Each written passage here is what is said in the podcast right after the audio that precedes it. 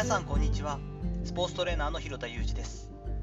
アスリートスポーツ現場でトレーニング指導をしたりスポーツ施設や現場のディレクションをしたりトレーニングやトレーナーの働き方について情報発信をしたりしています。最初に告知をさせてください。4月15日の土曜日夜8時から実践的フィールドトレーニングプログラム作成の勘どころというオンラインセミナーを実施します。ありがたいことにすで、に25名を超えて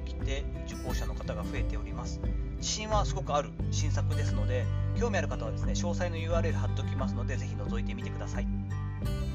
本日は311に佐々木朗希が日本代表としてマウンドに上がる意味というお話をしていきたいと思います。WBC 始まりましたよね。連日盛り上がっていますし私も一ファンとして楽しみに見たりしています。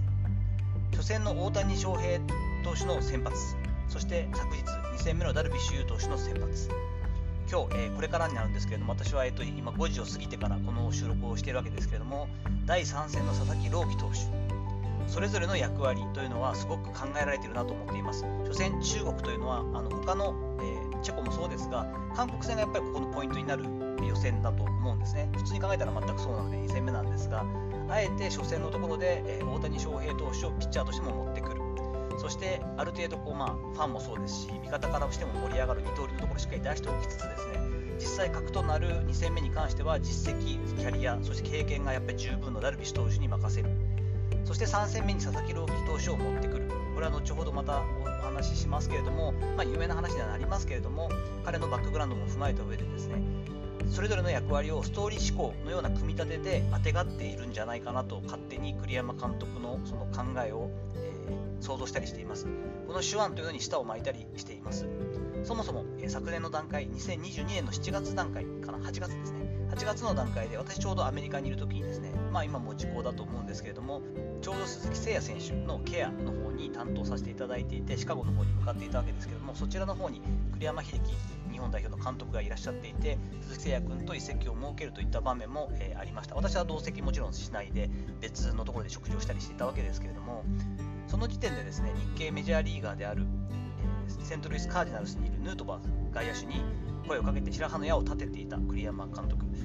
実際に日本に馴染みがある選手じゃなかったわけですからどうなんだろうという声もありましたけれども、まあ、守備であったりとかですねそもそものそのキャラクターだったり日本愛といったところと本当にがむしゃらにやるところそして2戦目のね試合前の声かけなんかもあの動画なんかで出ていますけれども本当にちょっとザ日本選手の中の日本人という感じだったらなかなかできないような上手な盛り上げ方とムードメーカー大谷選手と一緒になってですねこのペアがですねものすごいいいケミストリーを作っているんじゃないかなと思ったりしています。彼抜きでね今のこの初戦2戦目の雰囲気はないはずなのでものすごく考えられているし今のところ当たってるんじゃないかと思っています。12年前の3月11日東日本大震災が起こりましたよね。私はその時でいうとまだ娘が上の子が小学生下の子はまだ幼稚園だったりしたわけで仕事に向かっていく中ですね途中で仕事を切り上げて車で帰っていく中全然車も進まないし途中で食料なんかを調達しながらコンビニエンスストアからどんどんどんどんお水だったり食べ物がなくなっていくというあの緊張感もね関東であってもパニックでしたよね。そんな中、えー、なんとか無事に妻と娘2人と会えますようにと思って帰っていた日をあの日を鮮明に覚えてますけどもう12年前なんですよね。あの東日本大震災でお父さんそして、えっと、祖父母を亡くしているのが佐々木投手というのは有名な話です。その後、まあ、お母様と一緒に、えー、苦労しながらですね老人ホームのところで、えー生活を余儀なくされたりしながら野球を真ん中に置くことによって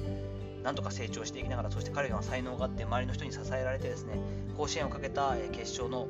マウンドでもですね投げさせないという結論を結論を出した監督さんそのもとでしっかりと先を考えて彼の成長を考えて、えー、っと送り出してくれた周りの大人たちその意図をまあ組む形ですごく気を使ってですね細心の注意を払いながら彼が3年目になるまでは大事に大事に育ててきた千葉ロッテマリーンズというこの流れもあってですね今、彼が4年目を迎えるところそして3年目の去年のねパーフェクトピッチングもありますけれども大事に日本の宝として育てられてきた佐々木投手ですが自己実現であったり私利私欲とはもう全く別次元のところ一般の20歳21歳とは全く違う次元のところでマウンドに立っているなと感じさせる投手が佐々木朗希投手なわけですよね。彼がですね、まあ、それほどその意味付けを持ってですねこの今日のチェコ戦に登板するわけではなくてですね淡々と彼はやれることそして WBC の舞台を一個人として楽しんでくれるんじゃないかと期待していますけれども何にせよ最大で65球になりますがどんなピッチングを彼が見せてくれるのか勝手におじさんはですね胸を熱くして一球一球をこう焼き付けたいなと思ったりしています。ちょっと今回あの佐々木投手の話はまた別になりますけれども今までのところの WBC を見てる感じですね。キャンプだったり試合の様子を見ていて今までの侍ジャパンとは違うところも感じたりして楽しいなと思っています。やはりこうもちろん楽しみにしている選手一人一人がチームのためにというね短期決戦の日本代表として一致団結するというところに意義を感じて胸を熱くしてやってるのは今までも一緒なんですけれどももうちょっとですね大谷選手と多分ヌートバー選手が入ったことっていうのは大きいと思うんですけれどももっとですねシンプルに言えば野球少年に戻っている様子。他のチームもそうだし自分のチームのスター選手とかにすげえとかかっこいいなって思ってこうキラキラ目を輝かしてですね心底野球を楽しんでいるというのが分かったりします。もちろん試合の中では緊張感もありますしちょっとね唾を飲み込むような感じというかですねピリピリした感じもあってなかなか力が出ない場面の選手たちもいますけれどもそれでも本質的にはよし野球やっていこうぜと。俺らで勝っていこうぜという感じでなんか中学生みたいな感じで選手たちが楽しんでる躍動してる感じ。これがすごく胸が熱くなるし心も温かくなるし野球はいいよなって思わせてもらえるような気がしています。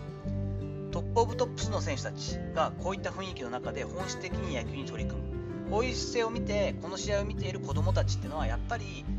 心からですねただうまいなとかじゃなくてですねかっこいいなとかこういう風になりたいなとか楽しそうだなって素敵だなって野球やりたいなって思ってくれると思うんですよね。野球をやりたいなと思う子どもたちが増えていくことにすごくつながっていると思いますのでこの盛り上がりをですね一過性のものにしないでしっかりと周りの大人たちとか教育者がですねあの野球の楽しさとか素晴らしさっていうのをこう継承していったりそこの部分を強調して子どもたちが気楽にね野球に取り組めるような環境を作っていけたらいいななんてことも一緒に思ったりしています。さていかがだったでしょうか？本日は311に佐々木朗希が日本代表としてマウンドに上がる意味ということで意味付けはあまり持たせてるべきじゃないかもしれないんですけれどもまあそういったところはね感じざるを得ないので本日の彼のピッチングというのをあの意義深くというかですね感慨深く見守りたいなと勝手におじさんは思ったりしています本日の放送のご意見やご感想などあればレター機能を使ったりコメント欄にお願いいたします。いいねやフォローも引き続きお待ちしております。どうぞよろしくお願いいたします。本日も最後までお聴きいただきありがとうございました。この後も充実した時間をお過ごしください。それではまたお会いしましょう。広田裕二でした。